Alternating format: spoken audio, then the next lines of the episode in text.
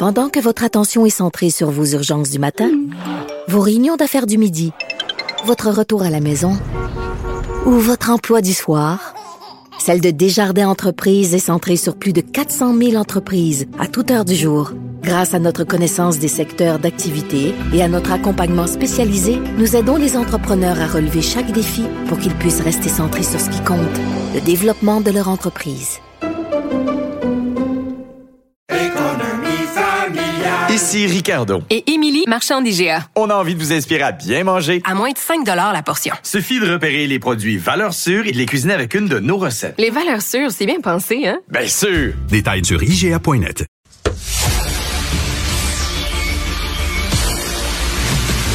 Jean-François Lisée. On va juste dire qu'on est d'accord. Thomas Mulcair. Je te donne 100 raison. La rencontre. C'est vraiment une gaffe majeure. Tu viens de changer de position. Ce qui est bon pour Pitou est bon pour Minou. La rencontre. Lisée. Mulcair. Alors, messieurs, je vais vous euh, poser une question que j'ai posée tantôt à Philippe Vincent Foisy. Alors, euh, la date butoir pour les fonctionnaires fédéraux pour se faire vacciner, c'était le 29 octobre. Il y a plus de 10 000 fonctionnaires fédéraux qui ne sont pas vaccinés. Selon vous, est-ce que le gouvernement fédéral va reculer comme le gouvernement provincial face aux travailleurs de la santé ou au contraire, ils vont aller de l'avant et congédier ces gens? Jean-François. Ben, ils vont reculer, c'est sûr. Je veux dire, tu sais, à moins de penser qu'ils font rien, euh, ils, ils, dispensent un service quelconque, que ce soit pour Revenu Canada ou pour Post Canada ou euh, bon, etc. Des mille personnes, c'est beaucoup de monde. Et je pense que euh, ces gens-là écoutent la, télé, lisent les journaux. Ils ont vu que le gouvernement Ford a décidé de ne pas imposer la vaccination obligatoire dans la santé parce que ils ont, il y aurait trop de gens qui auraient refusé. Ils ont vu ce qui s'est passé au Québec.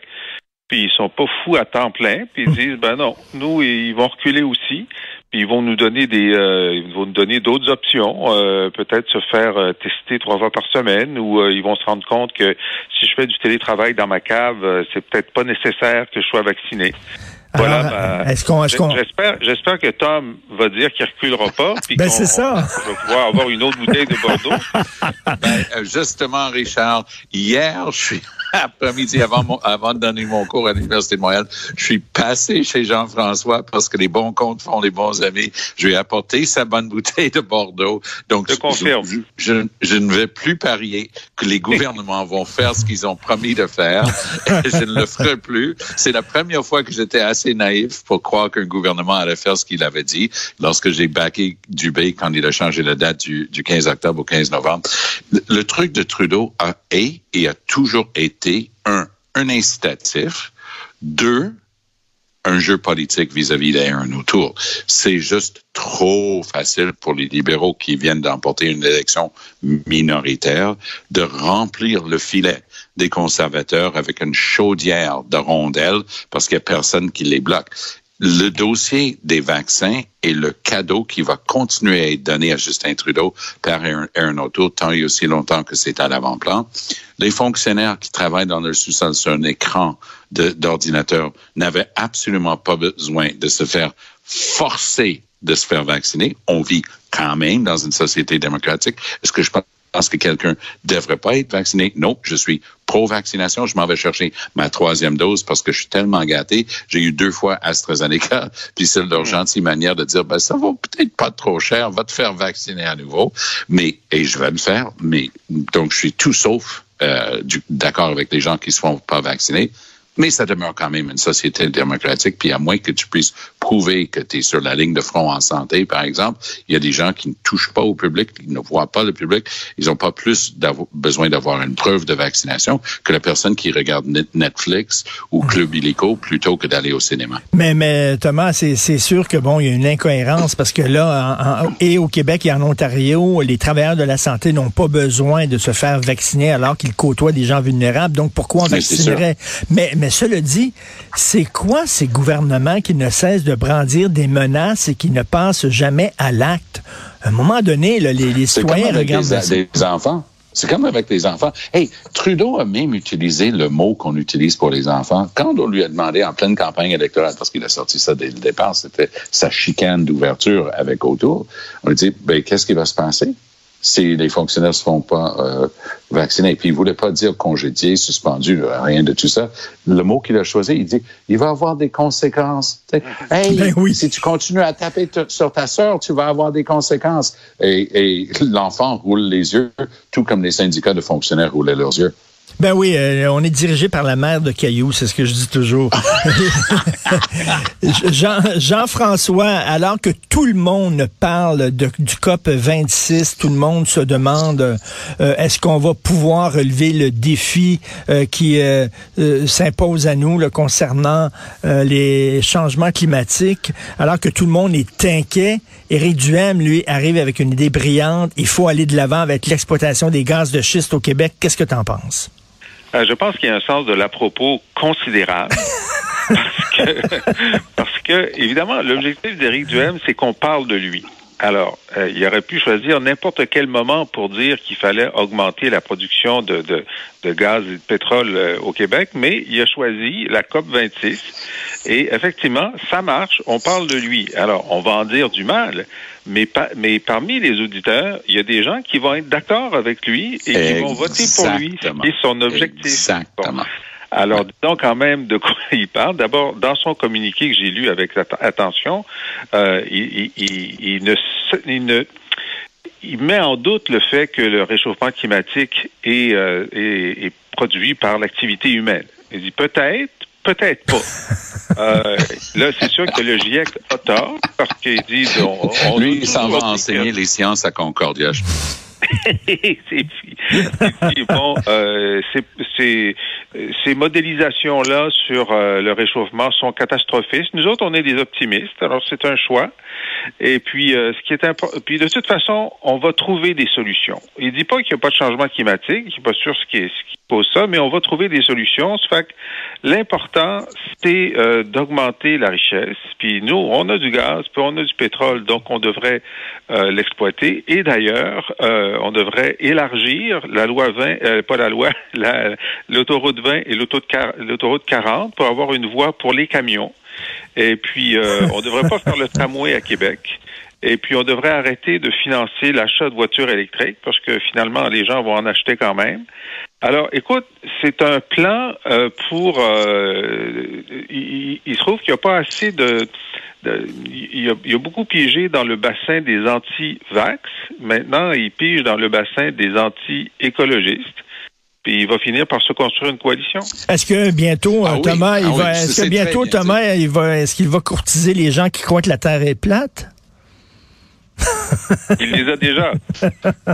Ah, Thomas, euh, oui, euh, vas-y. C'est tout un c'est tout un monde plat. C'est toute un- une, une partie de la population qui n'est pas encore exploitée. Mais je suis complètement d'accord avec Jean-François là-dessus. Hey, il est pas fou du M. Il sait que tu sais le, le conventum des beaux-frères au party de Noël là. Ouais, Chris, hey, on a du gaz ici. Pourquoi on fait rien avec? Ouais, l'environnement, je veux bien, mais tu sais, euh, euh, ça, ça va être ça. Et, et Duhem est en train de, de tranquillement pas vite, aller chercher une petite couche, c'est le cas de le dire, euh, ils tiennent une couche, mais il s'en va chercher des éléments dans la population qui pensent comme lui. Tu sais, c'est pas pour rien qu'il est aussi populaire à la radio à Québec. Donc, il y a des gens qui vont dire, ben oui, s'il y a un dossier d'acceptabilité sociale. Tu sais, on peut penser au Mont Orford, on peut penser à, la centrale au gaz de- du Surroi, on peut penser à la filière euh, uranium à cette île, mais je dirais que c'est le dossier où les fils se sont touchés, c'est justement les gaz de schiste des Québécois. C'est intéressant. C'est en France, au Québec et surtout au Nouveau-Brunswick. On dirait que la notion de propriété, parce que avec les claims, ce qui est en dessous de tes pieds, ça t'appartient pas. Il y a un claim là-dessus. Ça appartient à la personne qui l'a réclamé. Dans les autres provinces et dans le système de droit de common law pour la propriété, c'est un peu accepté. La reine est propriétaire de tout. Tu as juste un intérêt dans ton terrain. Ici, c'est comme, non, non, non, c'est chez nous. Ils ont eu la brillante idée de forer le premier puits à, un coin de propriété de trois écologistes bien en vue. C'était brillant comme technique. Et du M est en train de se dire, je m'en fous de tout ça. 40 000 personnes dans la rue contre les gaz de schiste. Je m'en fous. Moi, je sais qu'il y a beaucoup de gens au Québec qui vont m'écouter. Et tu sais quoi? Il n'y a pas tort. Et maintenant, euh, je veux parler du vote électronique. On l'a vu, là, le taux de participation famélique aux dernières élections municipales.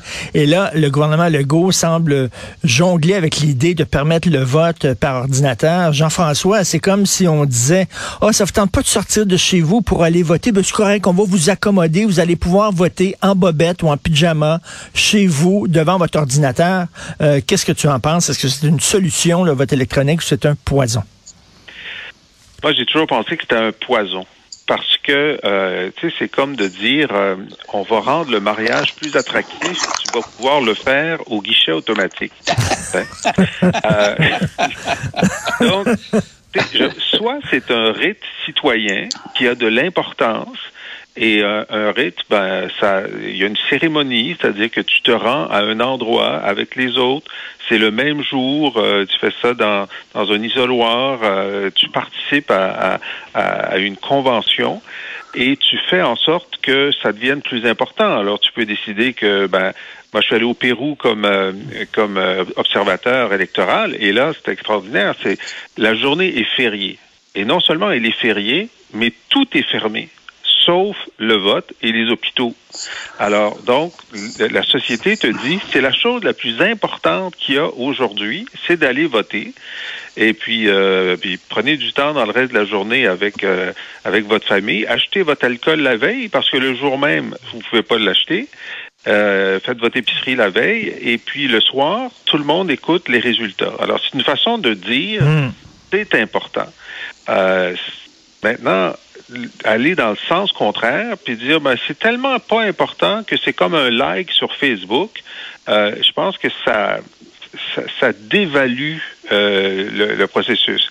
Maintenant, je suis pas en train de dire qu'il n'y a pas de problème pour la participation, mais je suis en train de dire que pour moi, c'est le contraire de ce qu'il faut faire. D'ailleurs, dans le Devoir aujourd'hui, il y a une lettre au lecteur là, signée Jérémy Valentin contre le vote électronique qui est absolument brillante. Thomas, qu'est-ce que tu en penses?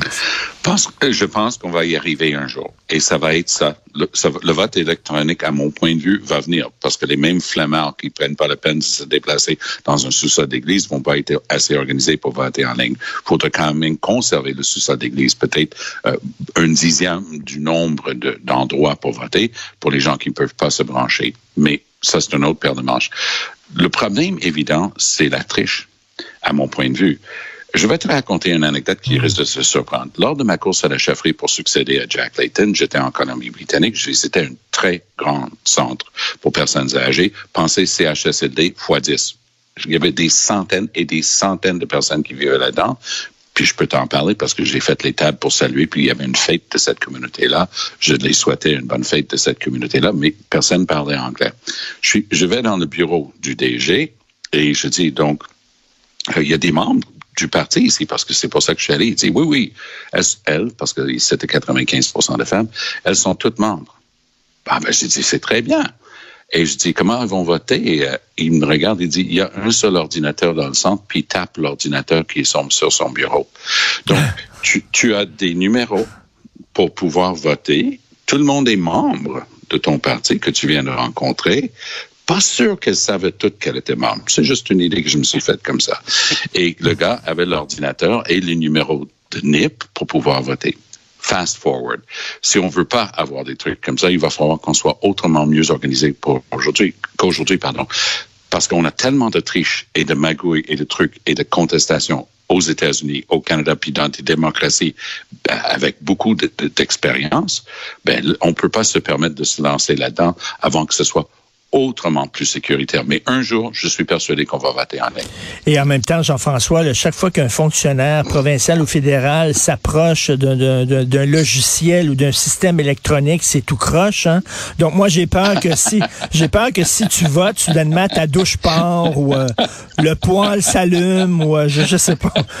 le, système, évidemment, tu as tout à fait raison que la question de la confiance est essentiel. Oui. Et la confiance, la, la façon d'établir la plus grande confiance possible dans le système électoral, c'est de faire ça avec un crayon à mine et un papier oui. qu'on met dans une oui. boîte qu'on oui. peut compter et recompter.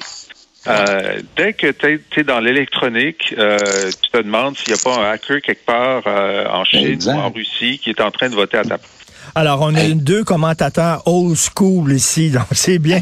Merci beaucoup, Thomas. Merci beaucoup. Jean-François. On se reparle demain. Et si À vous demain. voulez lire les textes de Jean-François Lisée aussi, écoutez son excellent balado, allez sur la boîte